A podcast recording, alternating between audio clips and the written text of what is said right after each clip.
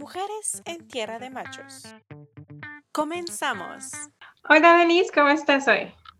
Hola Sofi, muy bien. ¿Y tú? Bien, también. Me gustaría que nos platicaras, Denise, ¿de dónde nació este amor por el mar o, o de dónde salió esta pasión? Bueno, pues yo nací en Cancún, entonces tuve la fortuna de que mi papá eh, rentaba un departamento chiquitito, chiquitito frente al mar y eternamente se lo voy a agradecer porque pues desde chiquita tuve la fortuna de ver por la ventana y ver el increíble azul del mar de Cancún.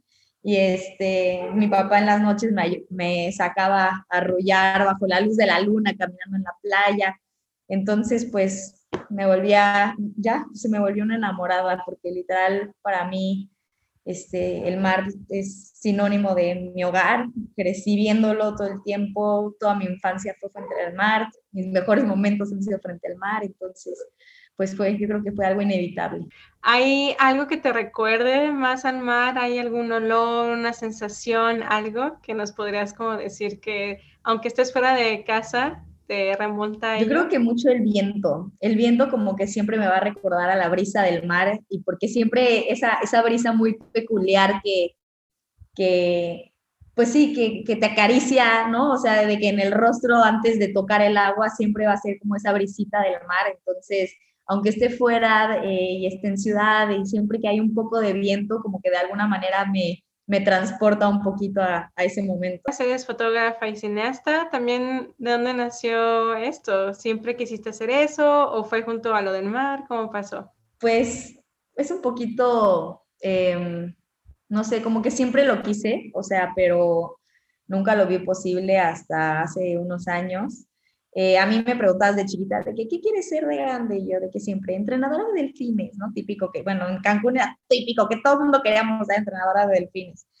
Este, y ya, y cuando fui creciendo y en prepa me tocó escoger mi, mi área, en tercero de prepa aquí se, se es, escoges, te vas por humanidades, eh, químico biólogo, eh, económico y este, físico matemático también. Y sí, para mí fue como muy difícil porque siempre tuve mucha la parte de, de humanidades, me gusta, mi mamá es psicóloga y siempre me gustó mucho el trato con las personas y este, pues no sé, también el área de comunicación me, me latía mucho, pero también me, me, encantaba la parte de la biología y los animales y entender toda, toda esa parte de la naturaleza. Y al final me terminé yendo por el área de químico biólogo este, y estando pues todo ese año me enamoré, me enamoré, pero como que siempre me quedó la espinita de que dije, mmm, como que también la parte de los videos y el cine me llama mucho la atención. Y fue hasta que un primo mío que, que se fue a actuación a Nueva York me dijo, vámonos juntos, tú te vas a, a dirección de cine y yo me voy a actuación. Y yo, bueno, vamos. Entonces nos fuimos un año a estudiar a New York Film Academy.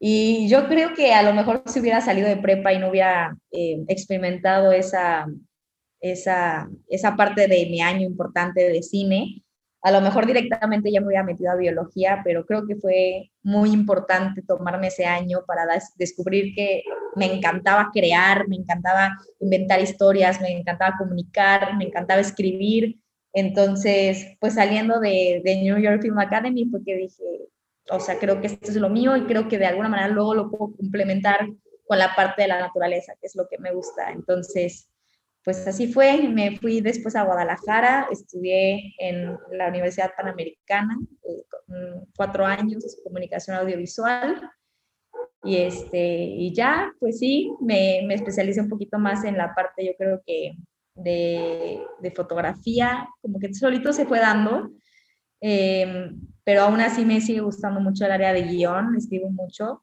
Eh, y sí, y, y, el hacer videos, entonces ahorita estoy trabajando como freelance, eh, como fotógrafa y videógrafa y, y pues ah, en eso estoy ahorita.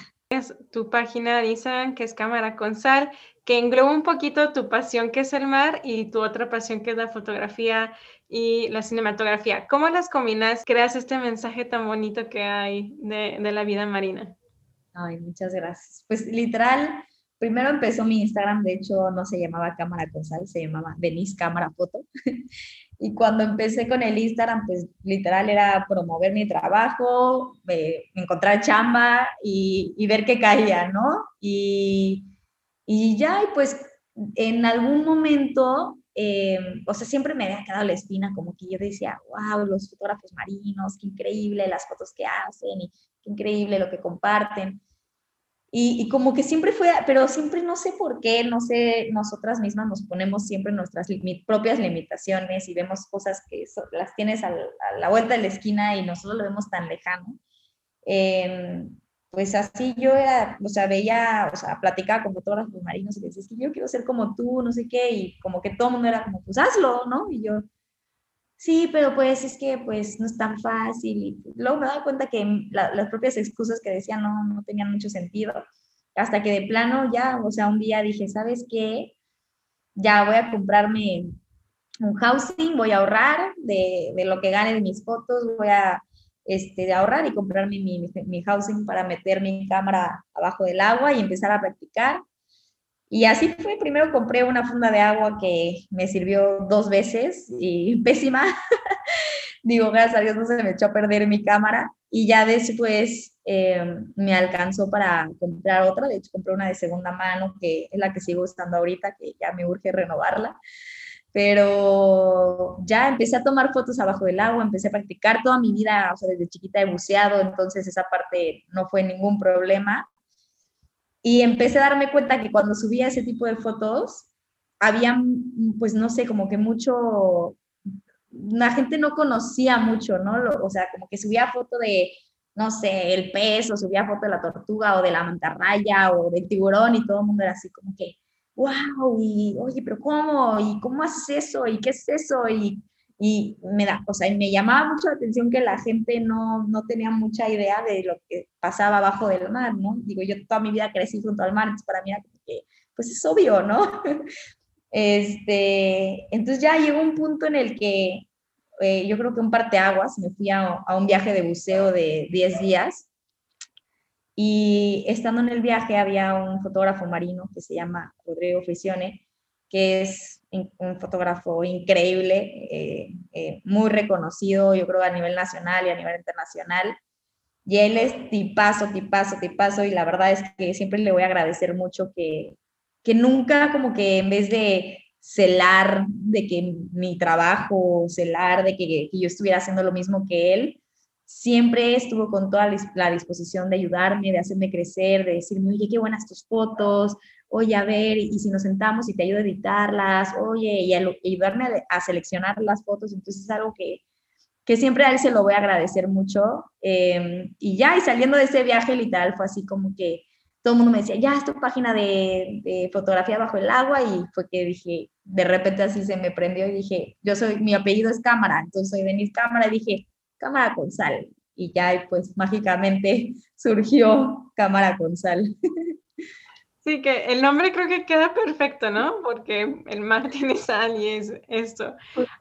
Bueno, nos comentas que para ti bucear no, no creo esta como dificultad porque ya lo habías practicado de niña, pero ¿cómo es la perspectiva estando bajo del agua para tomar fotografías?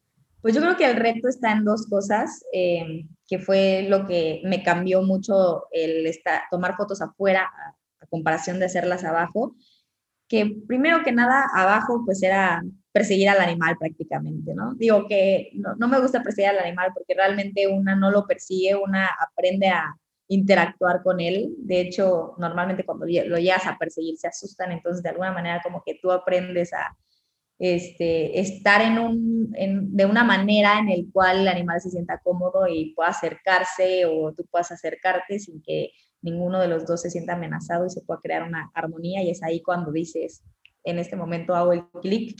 Y, y, la segunda que yo creo que fue la más retadora em, fue que cuando nos sumergimos abajo del mar, dependiendo cada metro que vas bajando, vas perdiendo un color.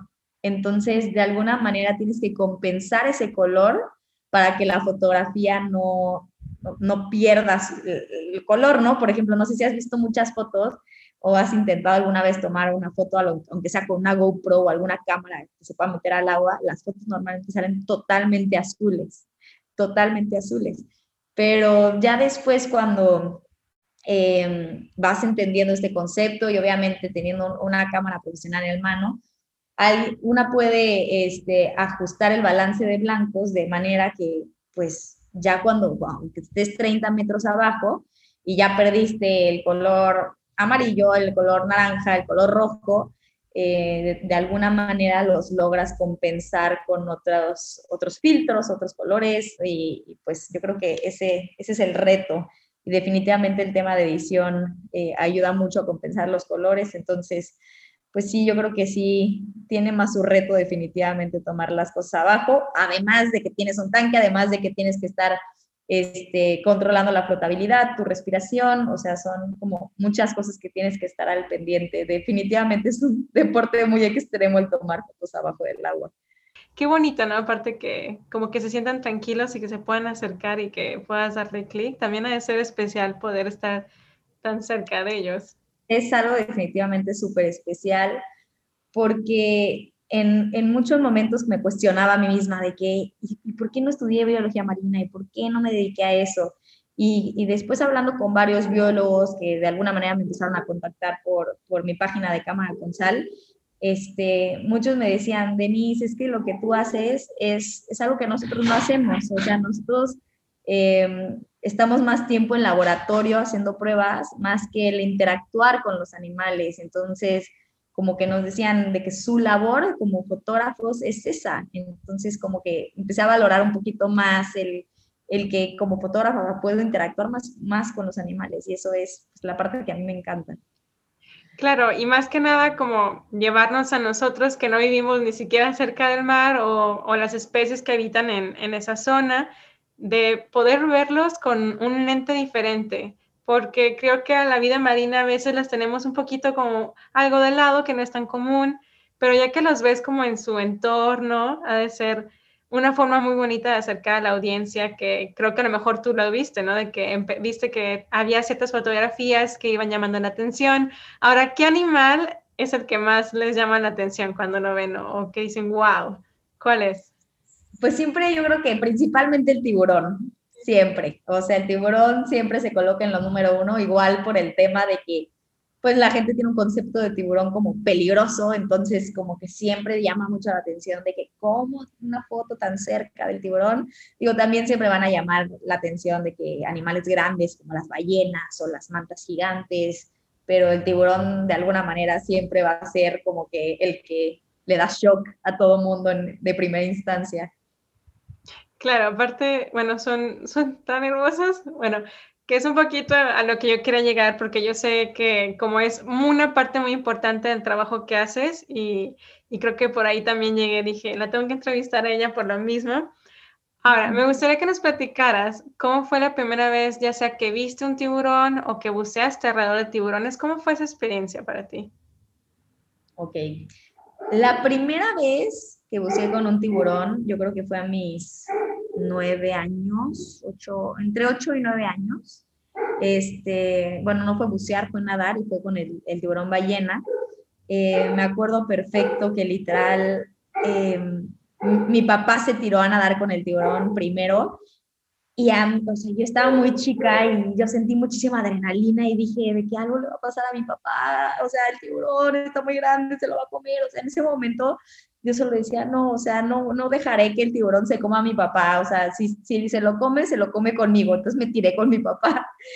Y, este, y ya, me acuerdo que ya después de cinco minutos, diez minutos, no sé, que estuvimos nadando con tiburón, con el tiburón ballena, que en ese momento no era este, el turismo que, que es ahorita, que estaba infestado de gente. Antes, en ese momento podías estar tú solo con el tiburón y yo creo que estuvimos ahí navegando con el tiburón como no sé, 20 minutos hasta que el tiburón se cansa y se sumerge y, ya a ver si vuelve a salir y a ver si lo vuelves a encontrar, pero esa vez me acuerdo que quedé impactada de lo increíble, cosa que era ver a un tiburón, de, de cambiar el chip, digo, que aquí se sabe que el tiburón ballena no hace nada, ¿no? Pero pues no sé, simplemente la anatomía del tiburón para mí terminó siendo fascinante, o sea, eh, me acuerdo que en su momento igual me da cosa de que estar con el tiburón ballena y decir, ¿qué pasa si hay otros tiburones abajo y eso sí me hacen algo? Pero pues ya, o sea, solita me, o sea, me fue llamando demasiado la atención. No sé si, de hecho, desde más chica,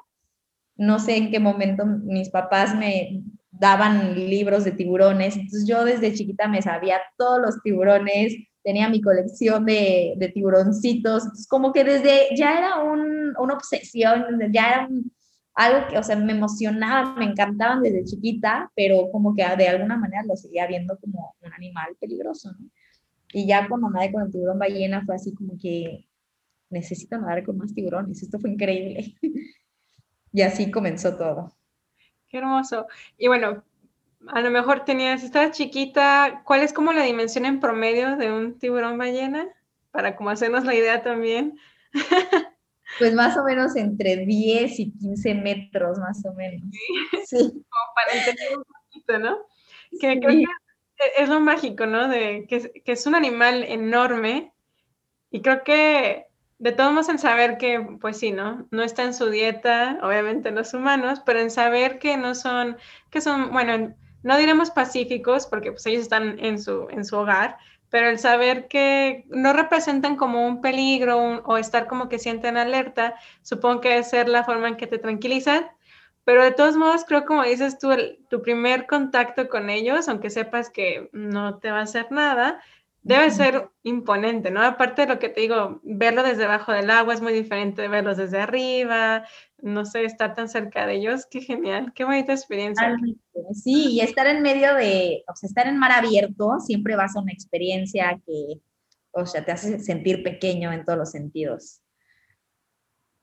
Claro, no hay que dejar de lado eso, ¿no? Que estamos en el gran azul, que, que es lo bonito. Y después, ¿cuál fue otro encuentro con, qué otra especie de tiburón fue después? ¿Te acuerdas? Yo creo que el siguiente después del tiburón ballena, que lo, me, nos encantó tanto que seguimos haciéndolo cada año que se puede hacer. Eh, de hecho, este año me empecé a dedicar también a dar tours de tiburón ballena, que también estuvo, fue súper padre pero yo creo que ya después, o sea, como de subir de, categoría o, cambiar de especie, el siguiente creo que fue, si no me equivoco, creo que fue el tiburón toro, eh, que también llegan aquí a Playa del Carmen, ese sí es con buceo, y ese yo creo que fue a mis, que habrán sido a mis, ya más grande, a lo mejor a mis 17, 18 ah, años. Ya, ajá. Sí, sí, ya más grande, eh, sí, a lo mejor sí como esa edad más o menos.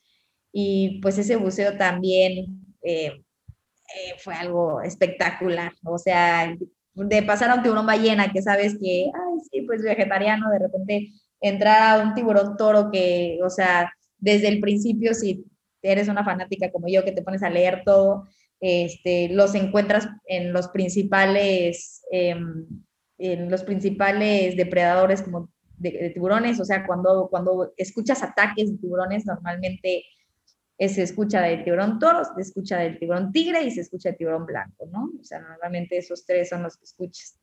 Que entonces, de, de, alguna manera, pues dices, no, esos son los peligrosos, ¿no? Pero después de nadar con ellos y ver que, o sea, yo siempre los comparo como si fue nadar con, o sea, bueno, fue estar como, como perritos, o sea, yo decía, no puede ser, o sea, era algo espectacular. Y decía, pero ¿cómo? Si estos son de los peligrosos y están aquí, o sea, en su momento me ganó la emoción y hasta toqué al tiburón, que no, no es algo que no recomiendo hacer, nadie debería de hacerlo, porque de hecho el tiburón tiene como una capa de, de bacteria que, que, protege su piel. Obviamente me enteré después, ya que me empecé a meter más a profundidad de, de todo el tema de los tiburones, pero, o sea, eh, platico esto porque en verdad te gana la emoción, o sea, estás ahí, dices, wow, o sea, y los tiburones te pasan como si nada, y dices, quiero tocarlo, quiero acariciarlo, quiero abrazarlo, pero pues sí, los tiburones toro igual, fue, fueron mis segundos y fueron, uff, increíbles.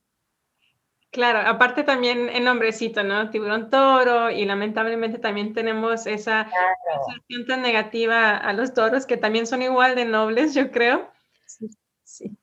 Y me gustaría también que, bueno, ahorita quiero después que retomes eso de si alguien bucea o nada, de no tocarlos, porque creo que es como algo súper innato de nosotros de siempre querer tocarlos, ¿no? Como apropiarte de ellos, o no sé, que obviamente un perrito, un gatito o un animal con el que vivas no va a pasar nada, pero estos son animales salvajes, ¿no? Entonces siempre como que pues, respetarlos porque estamos en su hogar, no, no vamos a, a llegar tanto. Me gustaría que después lo retomáramos. Claro. Ahora, eh, ¿nos puedes decir, sé que hay muchas especies que aparte que somos tan afortunadas en México de que habitan o, llegan muchísimas especies, tanto de tiburones como de otros animales tan magníficos, ¿hay como un número así cercano de cuántas especies podemos ver en México? La verdad te mentiría si te diría una cifra, pero te puedo decir que México es de los lugares más ricos en, biodiversidad marina, es algo increíble para empezar. Eh, si no me equivoco, de las nueve especies, a lo mejor te estoy mintiendo, pero algo, te voy a decir una cifra similar, ¿no? A lo mejor de las nueve especies de tortugas marinas, en México puedes encontrar siete, entonces es, es, o sea, aquí encuentras todo, o sea, la diversidad marina en México es, uff, o sea, es un banquete. Que tratáramos de derribar un poco estos estereotipos que hay acerca de los tiburones. Pues bueno, para empezar, yo creo que todos, o sea, bueno, a lo mejor ya no, gracias a Dios, pero yo creo que la mayoría pensamos en tiburones y, pues nos vienen como ¿no? en, en de Steven Spielberg, ¿no? De que el tiburón que se come a todas las personas en la playa y que lo aparece en la alberca y, y luego este, buscando a Nemo, ¿no? Que de repente se corta el pez, entonces el tiburón se vuelve loco y lo empieza a perseguir. Entonces, aunque al principio podían convivir bien, de alguna manera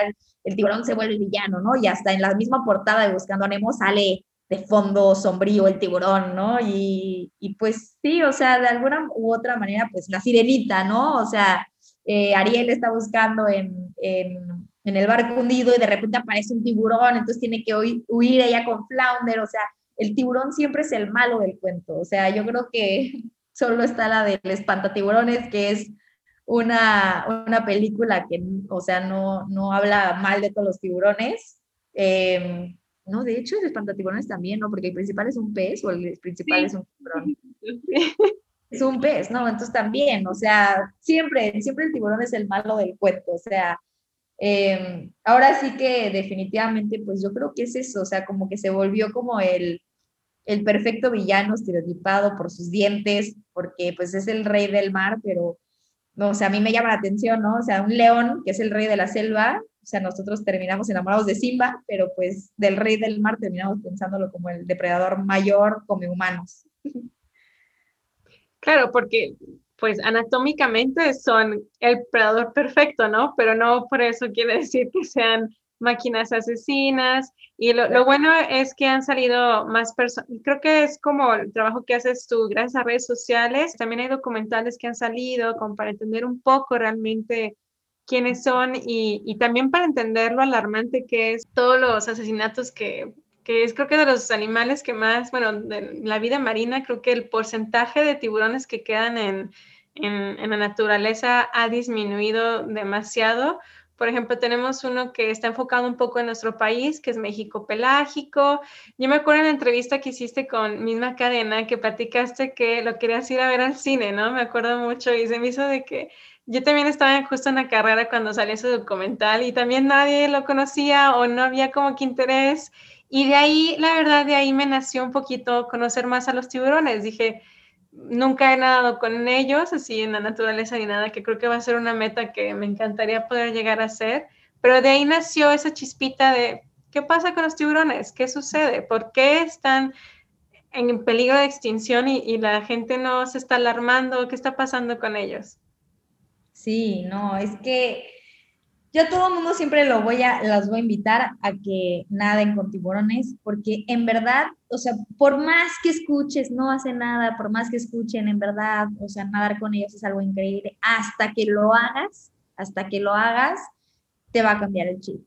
Eh, he tenido la fortuna de llevar a mucha gente a sus primeras veces con nado de tiburones y siempre saliendo de, del buceo les pregunto, ¿cómo te sentiste? O sea, ¿te dio miedo? Y te, yo creo que el, o sea, la, la, la, mayor respuesta que he tenido, nunca me han dicho que han tenido miedo, pero me han dicho otras cosas, no sé, este, me sentí muy pequeño, me sentí de que con unas escritoras muy imponentes, o, pero la mayoría me sale y me dice, me sentí en paz. Y eso ha sido algo que se me ha quedado mucho, como en paz, se sintieron en paz, ¿no? O sea, como que yo decía, eso es algo mío, ¿no? Porque a mí me encantan, pero, pero me llama mucho la atención que la gente lo comparte, o sea, de que esto me sentí en paz, o sea, es que está ahí, el tiempo se detiene y, los ves y son tan magníficos y son tan elegantes y y te da ganas de abrazarlos y yo, es en serio que no soy la única que siente eso, la única loca. Entonces, sí, sí es una realidad y como decía Sofía, em, te empiezas a dar cuenta em, ahí quiénes son realmente los depredadores, ¿no? Hemos acabado con el 70% ya de las especies y en 20 años y ha sido algo muy radical lo que se ha vivido ahorita de, de, cómo estamos acabando con todas las especies, no solo de tiburones, sino de especies de, de todos los animales. Y, y sí, o sea, y es, sí es, o sea, es nuestra responsabilidad empezar a, a cambiar ese chip, a crear conciencia, a, a romper esos tabús, a informarnos y no solamente que, como en todo, ¿no? Como en todo en la vida, o sea, eh, ¿cuál es la palabra que me gusta mucho? A, eh, de construirse, ¿no? O sea, y yo siento que tal cual, o sea, no solamente es en un área eh, solamente personal, o sea, es en la comida, es en qué, qué, es peligroso, qué no, las mismas arañas, las mismas serpientes, o sea, qué tan peligrosas pueden llegar a ser, de cuántas especies hay de, de, de esos reptiles y, de, y de, o de esos anfibios y de esos cuántos, eh, me pueden hacer daño, ¿no? O sea, hay, realmente pues, es, es, algo impactante, te das cuenta de que hay no sé cuántas especies de serpientes, pero una cantidad increíble y solamente,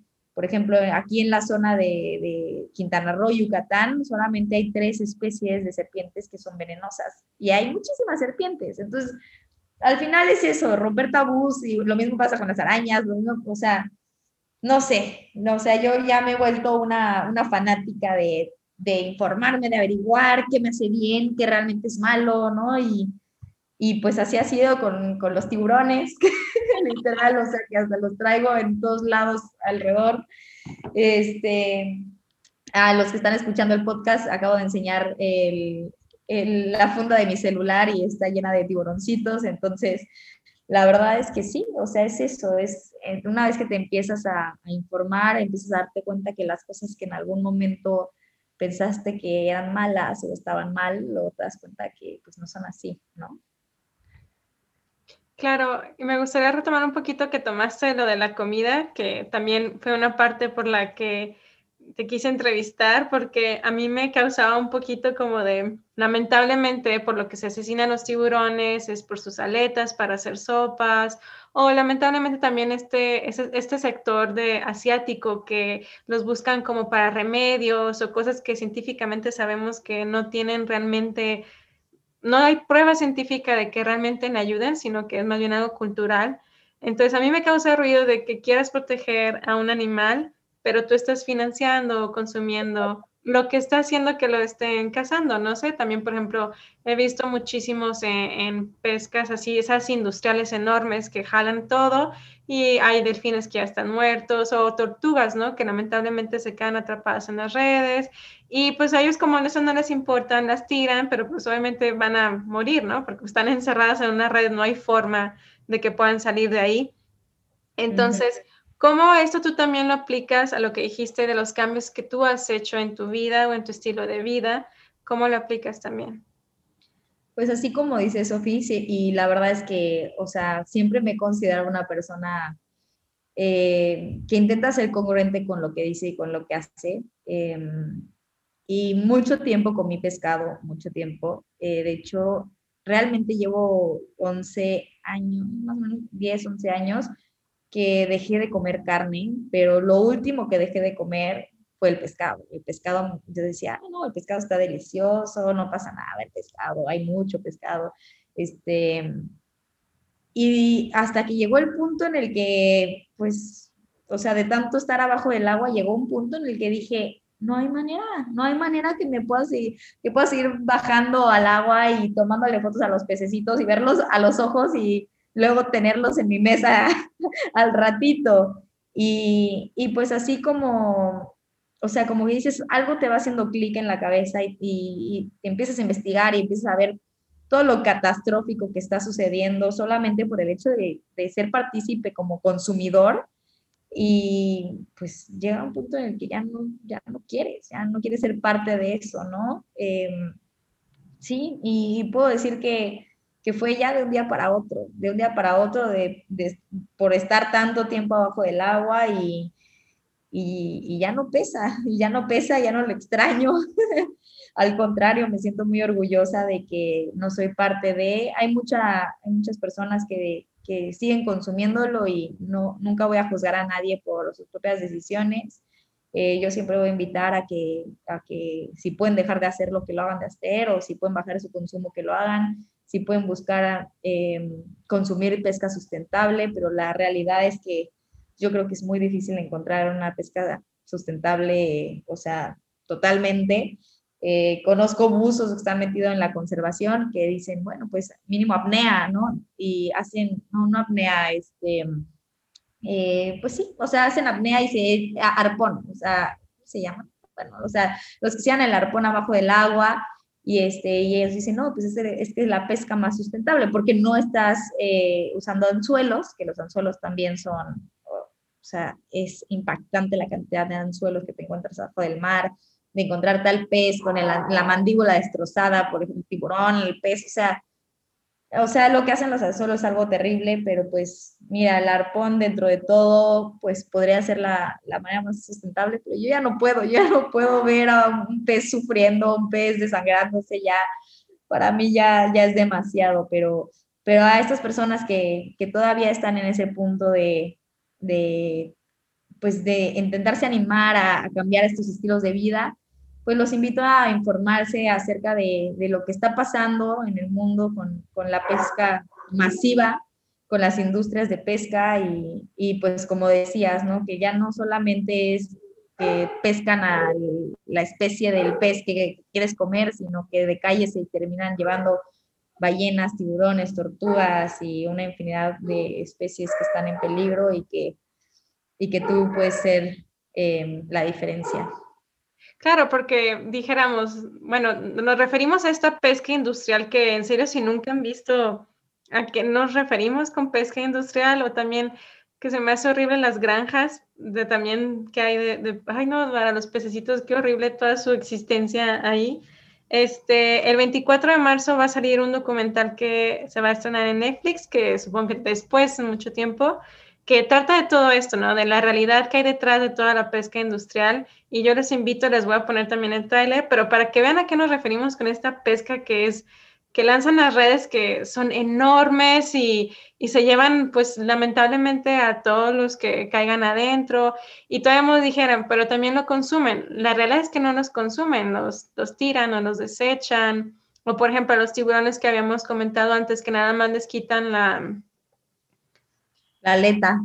gracias. O sea, que le cortan la aleta vivo al, al, al tiburón y lo dejan caer al mar y pues obviamente se va a hundir.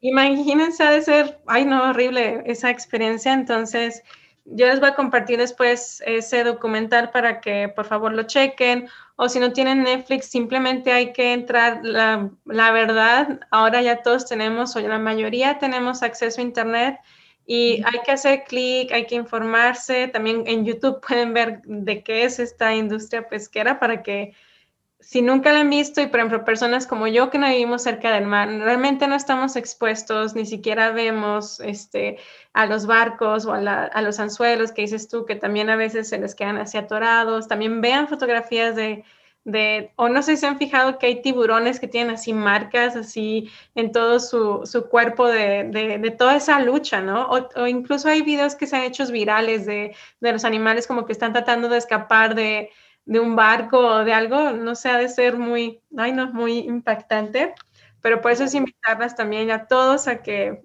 pues realmente investigar de dónde viene nuestra comida, ¿no? A lo mejor hay, cosas que a lo mejor son muy gráficas y lo podemos dejar de lado, pero realmente investigar de dónde viene para entender y como dice Denise, disminuir lo más posible, informarnos y pues sí, creo que la pesca sustentable está un poco, y más si no viven en el mar, pues estaría un poco muchísimo más complicado, pero al menos estar informado, ¿no? Y que realmente nos interese, eh, porque pues no es como que no nos afecte, no es como que yo diga, a mí no me afecta, que también me gustaría que nos comentaras ahorita, no es que a mí no me afecte que los corales estén muriéndose, obviamente a mí me va a afectar, a lo mejor no en dos años, pero sí me va a afectar en un futuro. Entonces también entender que somos parte de todo el ecosistema, aunque vivamos lejísimos del mar, nos va a afectar porque... Pues, Otra manera, Sofía, ahorita que lo mencionas, o sea, si por ejemplo estás lejos del mar y, cuesta ser responsable como consumidor, eh, también los invito a buscar las vedas de su, propio, de su propia ciudad, de la propia zona, para saber qué especies en ese momento puedes consumir y qué especies no, porque están en estado de reproducción. Entonces, esa también es una manera muy, este, muy positiva de, de, ser parte de como un consumidor responsable.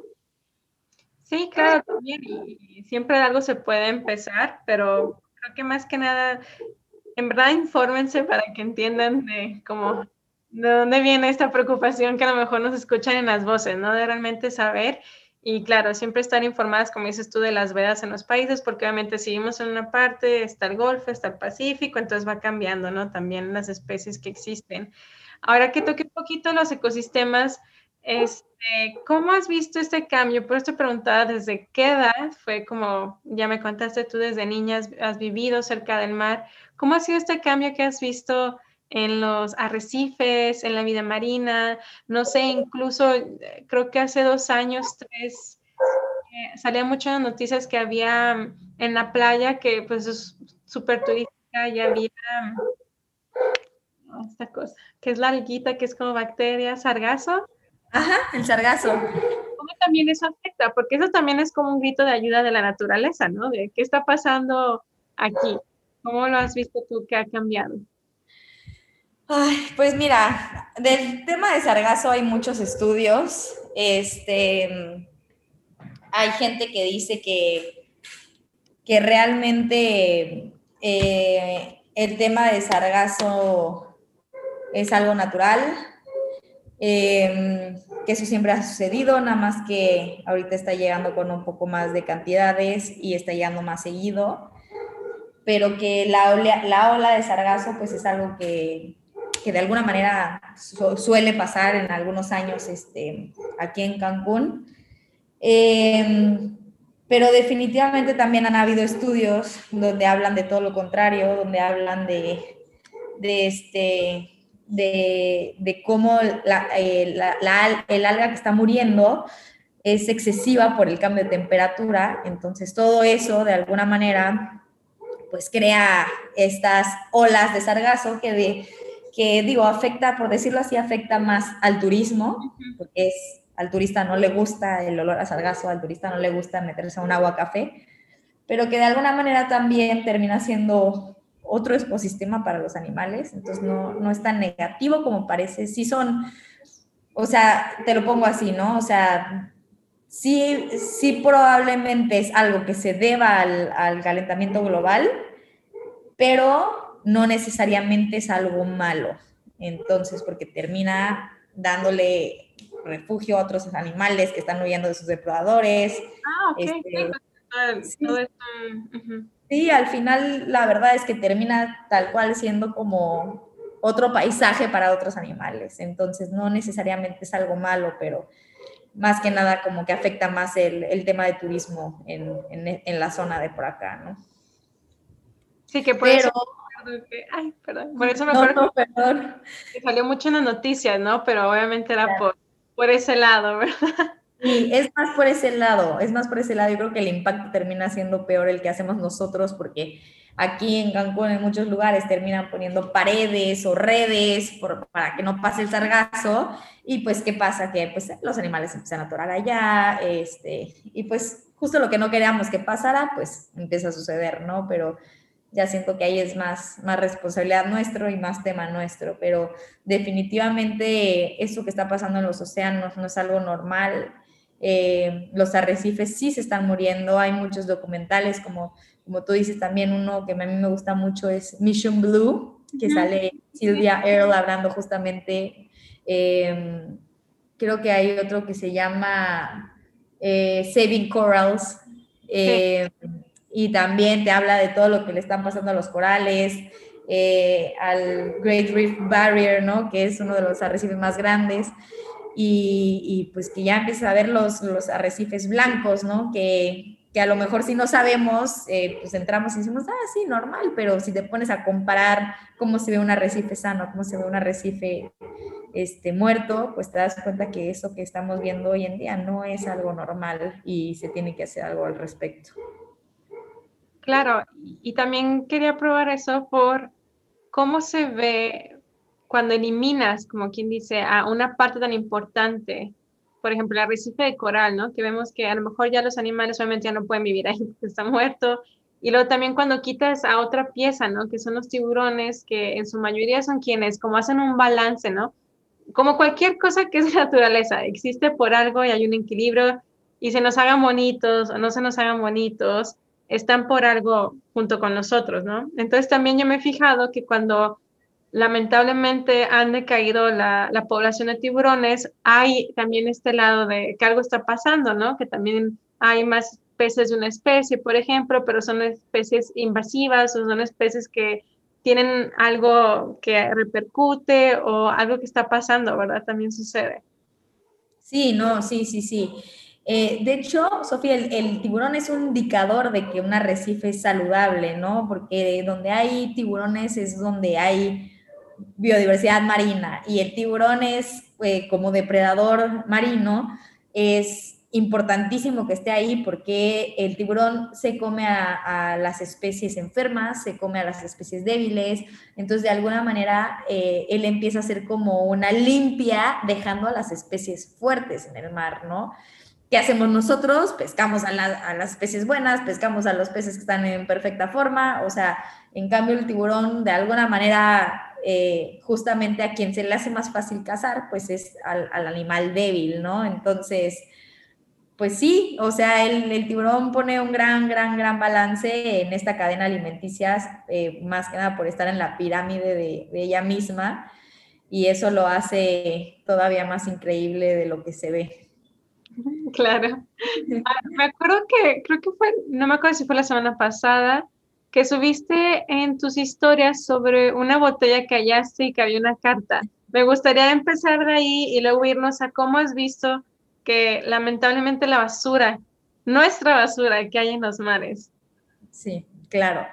Bueno, en esta ocasión la historia de la botella es este, un poco extraña, porque a veces tengo muchas historias muy extrañas que me han pasado en, el mar y a veces estás, hasta se diste cuenta, hasta puse una encuesta de que, oye, ¿alguien más, ¿alguien más ha encontrado una carta en una botella en el mar o soy la única? Y alguien sí me contestó que también había encontrado una y Luego fue, también resultó ser una historia bastante interesante, pero en mi caso fue una botella de plástico que encontré que llevaba viajando y flotando en el mar un año entero, porque cuando abrí la carta pues era de un año antes de la que, de que, le, que la encontrara. Y este, y, pues fue algo muy fuerte porque fue una carta eh, sobre un cuate eh, que sonaba, la verdad es que bastante deprimido, o sea, uno tiene la ilusión de que Ay, voy a encontrar la carta del tesoro, voy a encontrar, no sé, en el caso de, del otro cuate que me contó la historia, era una chava que, este, pues como que habló de sus sueños y de que quien encuentre esta carta, espero que esto, o sea, como que más como buena vibra, deseos positivos, hasta dejaba su correo para que se pusieran en contacto con ella si encontraban la carta, entonces eh, el cuate que la encontró lo hizo y se me hizo algo padrísimo. En mi caso fue algo un poco más deprimente porque la carta en su momento, en verdad pensé que era una carta suicida. Eh, era una carta muy oscura eh, de una persona, híjoles, que de hoy en día la sigo teniendo muy presente. Pero bueno, para no desviarnos del tema, em, a veces se nos puede hacer muy divertido, ¿no? De que, ay, mandaron una, carta en una botella, pero al final también no estamos pensando en las consecuencias que, puede tener, especialmente una botella de plástico, que además de que el plástico, eh, pues, o sea, el plástico por el sol va creando microplásticos y esas mini partículas van haciendo que nuestros propios peces vayan comiendo esas partículas. Entonces, hoy en día, eso que escuchamos de que, ay, sí, ya no, ya estás comiendo peces, estás comiendo plástico, es real, es real.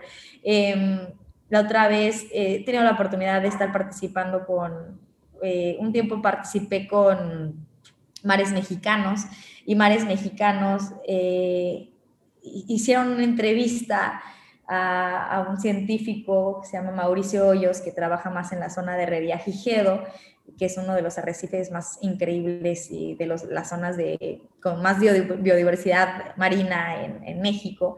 Em, y Mauricio platicaba que se han hecho estudios donde ya los tiburones blancos nacen, o sea, contaminados.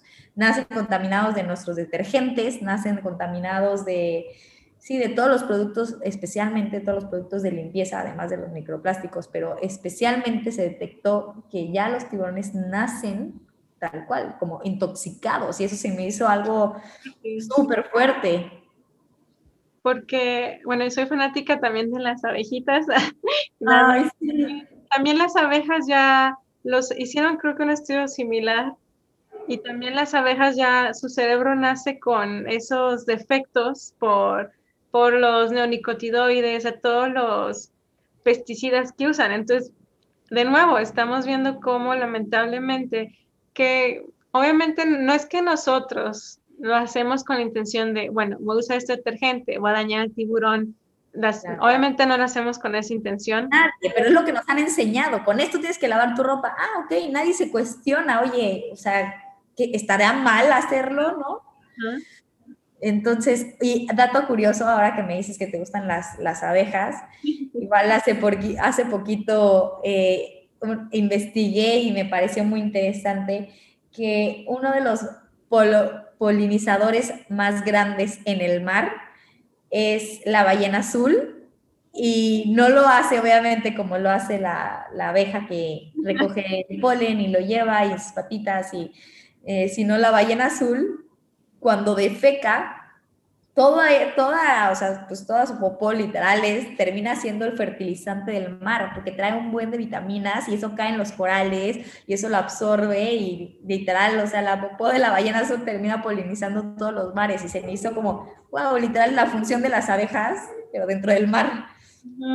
Qué increíble, ¿no? Por, eso es como, volvemos a lo mismo, ¿no? Todos tenemos nuestra todo ese ciclo ¿no? tan natural que existe, está por algo y, y, cuando quitamos algo, ¿no? También las ballenas son como de los, ¿cómo, cómo se dice? También las que van limpiando, ¿no? Que, que el mar y, y, todo eso, o sea, son como también los pulmoncitos entre comillas también, así como la función que hacen los árboles, ¿no? Entonces, también hay que entender que todos estamos aquí por algo, ¿no? Y, y más los animales, que es un ciclo que tiene millones de años y, te digo, por algo están, aunque nos gusten o no nos gusten, por algo están, ¿no? Para entender que todos somos importantes, no importa el más chiquito hasta las ballenas que son enormes. Eso que dices, todos somos importantes, por más pequeños, todos tenemos una función en esta cadena alimenticia. Claro. ¿Has visto un cambio en la percepción, no sé si tanto de los tiburones o de otros animales marinos, gracias a tus fotografías? Que en serio tienen que ver sus fotografías porque ay, son hermosas. Y más, obviamente, la de los tiburones. También he visto mucho de. Son rayas, ¿verdad? no sé si son. Sí, son, son no, de hecho, mantas. Mantas, ¿verdad? Ay, sí, tan bonitas. Entonces, obviamente, cuando les compartamos las fotos, las tienen que ver para que vean de qué estamos hablando y también se enamoren. Pero has visto algo que hayas visto de tu, de tu comunidad que sigue a Cámara con Sal?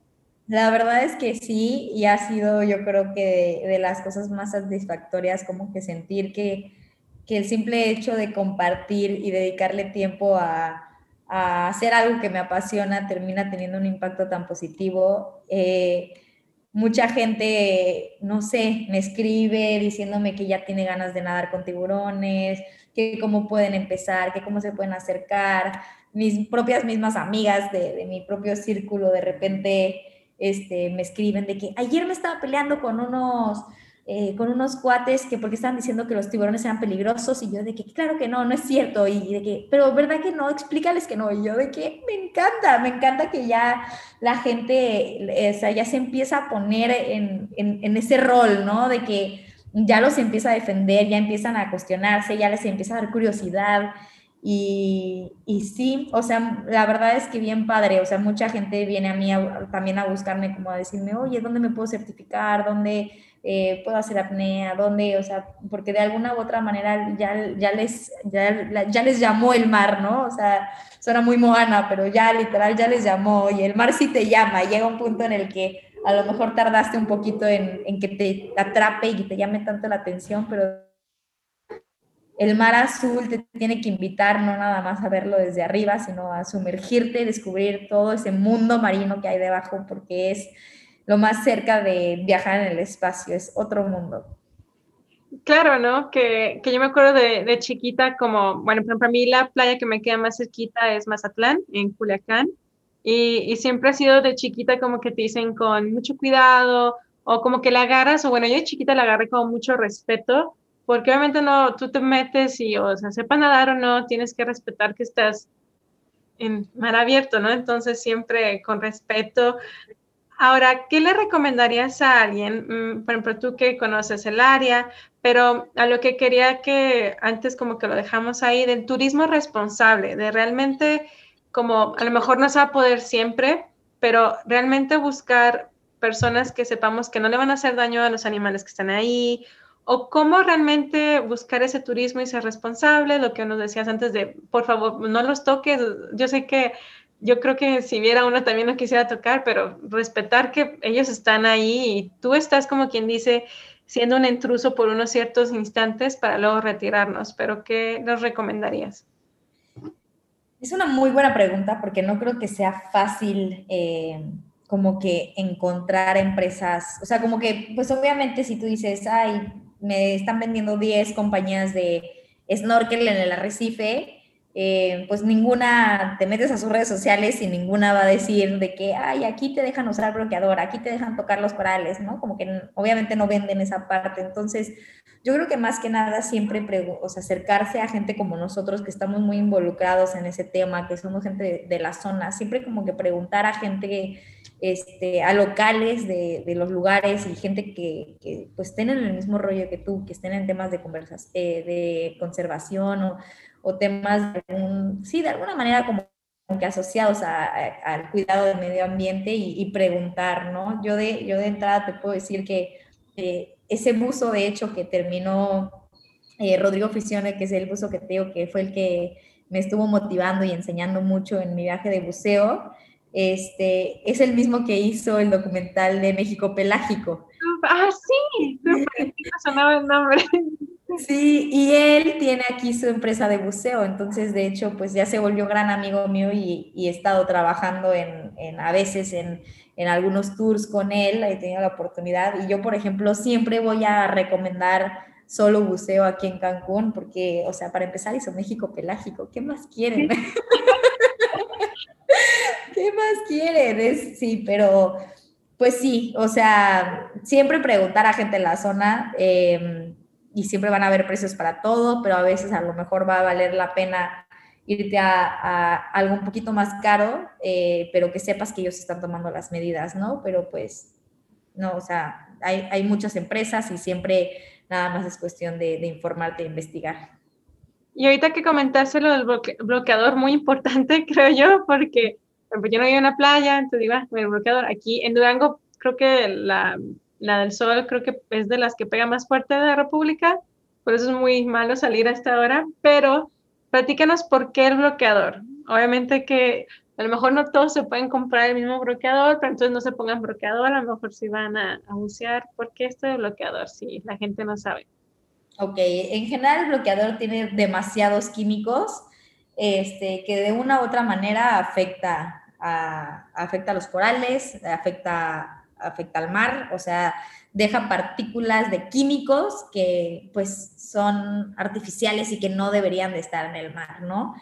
Em, hay muchas opciones para dejar de usar bloqueador. A mí en lo personal, yo he terminado, o sea, ya no, prácticamente ya no lo uso. Si acaso me llevo a poner solamente en la cara porque soy una mujer muy pecosa, entonces me mancho mucho de la cara eh, y si no me pongo bloqueador puede ser letal. Intento buscar bloqueadores este, orgánicos, eh, también zero waste, pero la realidad es que no he encontrado ninguno, ahí por si alguien tiene el dato, ninguno que en realidad me haga tanto efecto en la cara em, como, como otros.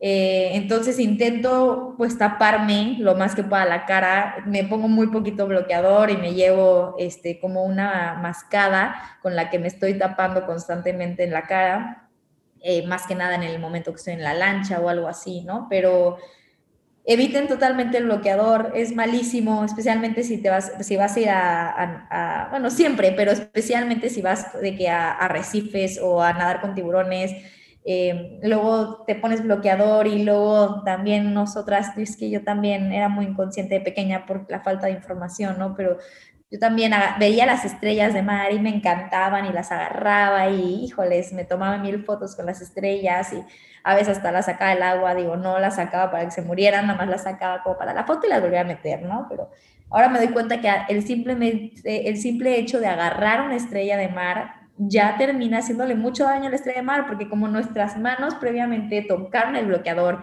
o la crema de la mañana, o normalmente siempre estamos, el jabón, o sea, lo que sea, ¿no? Normalmente siempre estamos nosotros llenos de químicos de alguna manera, este, el, en el momento que agarramos a la estrella, especialmente cuando la agarras de abajo, que abajo eh, son más sensibles y de ahí absorben de que todo, eh, pues para su sistema alimenticio y todo, les puede llegar a, las puede llegar a intoxicar, hasta matar, simplemente el hecho de agarrar una estrella de mar. Entonces ya no nada más es no sacarla para la foto, ya es no las toques, o sea, no toque los corales, no toque las conchitas, no toque las estrellas, porque ahora sí que pues nosotros no somos los indicados para eh, estar teniendo esa, pues sí, o sea, dejar de ser tan invasivos, ¿no? Con la vida marina.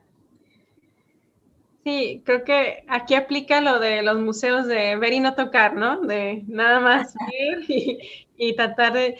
Es que creo que es algo como tan, que tenemos tan arraigado a lo mejor de chiquitos. Y, Eso que dijiste hace ratito, Sofía, me, o sea, se me quedó mucho. Es que la verdad sí, o sea, yo desde chiquita veo un perrito y lo quiero tocar, o sea, de que, o sea, así somos las personas, queremos experimentar y por algo tenemos nuestros cinco sentidos, ¿no? O sea, queremos ver, tocar, oler, o sea, probar, y, y, es inevitable muchas veces, pero pues hay veces que tenemos que aguantarnos las ganas por un bien mayor, ¿no? Como en todo en la vida. Sí, exacto, y, creo que va de que, no sé, pues los perritos están súper peluditos y se dejan, obviamente, y pues no les va a afectar, ¿verdad? Pero bueno, la naturaleza siempre, y creo que aunque vayamos al mar, vayamos a la playa, al desierto, a la montaña, donde vayamos, tenemos que entender que pues todos vivimos ahí, ¿no? Somos parte de la naturaleza y a lo mejor ya estamos un poquito alejados de ella y como conectados con ella, pero entender que es ver y no tocar. Y más que nada lo que dices tú de no llevarte las conchitas o las estrellas de mar, ¿no? Que sí me acuerdo que era como, ah, mira, y la agarras porque pues no, sé, no es como que claro, entonces, o sea, una cosa es que lo hagas sin saber, pero ya que tienes esta información, no lo hagas, sé consciente de lo que estás haciendo, ¿no? Claro. ¿Y habría algo más que te gustaría agregar antes ya de despedirnos? ¿Algo? ¿Cualquier cosa? Fíjate que me puse a investigar el... ¿Cómo, cómo se llama el, documental que va a salir en... Ah, sí, Conspiracy, que no sé por qué no les dije el nombre. Sí, sí, Conspiracy, que es importante que ese, el, el, documental que comentabas, que va a salir en, en, Netflix, que habla de este, pues todo este daño que estamos haciendo a nuestros océanos. Hay varios muy buenos documentales en Netflix, vean todos los que puedan, son increíbles, aparte de las escenas y las tomas de la vida marina son espectaculares. Yo no me canso pero justo eh, antes de tener esta entrevista me escribiste que te había llamado la atención el documental y yo no había escuchado de él, la verdad no sé en qué, mundo vivo a veces, y me puse a ver el tráiler y se ve increíble, increíble, entonces hay que estar muy al pendiente de cuando salga para poder comentar y extendernos acerca de, de este documental que seguro va a, o sea, va a haber muchísimo de qué hablar de esto. Claro, y, y, lo que decimos antes, hay muchísimos documentales y pues sabemos que a lo mejor, no sé, si no tengan cuenta de Netflix, los pueden hallar o aunque sea así, sean más chiquitos, en YouTube también hay muchos y, yo les voy a estar tratando de eh, compartir varios documentos, pero esta como estación de radio que existe en la Columbia Británica en Canadá, es para escuchar a las orcas, los llamados que tienen las orcas, y a veces tienen ballenas jorobadas, y cada vez que están en vivo, nos lo comparten hacia todos, y tú puedes estar en la parte del mundo en la que vivas y estarías escuchando a las orcas en vivo. También se los va a compartir porque a mí me encanta. Siempre que, y en redes sociales andan bien listos y ya estamos en vivo y y es muy bonito y también hacen investigación y sobre todo también de todo lo que escuchan, ¿no? De gracias a esos micrófonos que tienen toda la isla para ver lo que reciben los animales cuando están abajo del agua, que también hay, hay, que, hay un foquito también muy rojo en, en todo lo que le estamos metiendo a ellos, ¿no? Qué hermoso. Sí, también se los voy a compartir. Y de nuevo, Denise, muchísimas gracias por darme un poquito de tu tiempo, practicarme de tu increíble trabajo que tienes y en serio tienen que ver sus fotografías que no, son hermosas, tienen que verlas. Ay, Sofi, muchas gracias a ti por la invitación. Desde que me escribiste me dio muchísimo gusto y pues eso, ver que, que, hay más mujeres interesadas en, en, todo esto, este, que les apasiona, que investigan, que, como decía, que se deconstruyen, o sea, y que buscan hacer la diferencia. Y ahora sí que a todos los que nos están escuchando los invito a, a, nunca dejar de investigar, a nunca dejar de, de cambiar este, nuestros hábitos y, y, pues todos nuestros hábitos tienen un porqué, entonces no hacer nada al azar, o sea, siempre saber como cada paso que das si es la mejor opción y, y somos uno mismo con la tierra. Muchas veces hablan de los humanos como si fuéramos una plaga, pero al final somos parte de este mundo igual, entonces pues más que dejar de ser eh, también nosotros los monstruos y, la plaga y, no sé, todo lo, malo también que, también ya nos pintan a, nuestra especie, que la verdad es que pues yo creo que podemos cada uno hacer la diferencia y, pues sí, somos uno solo, entonces, y recuerden que, hay más agua que verde, entonces pues es muy importante que, que también nos hagamos responsables de del azul, de nuestro azul. Muy bien, muchísimas gracias, Enis. A ti, Sofi, qué gusto, que estén muy bien. Igualmente.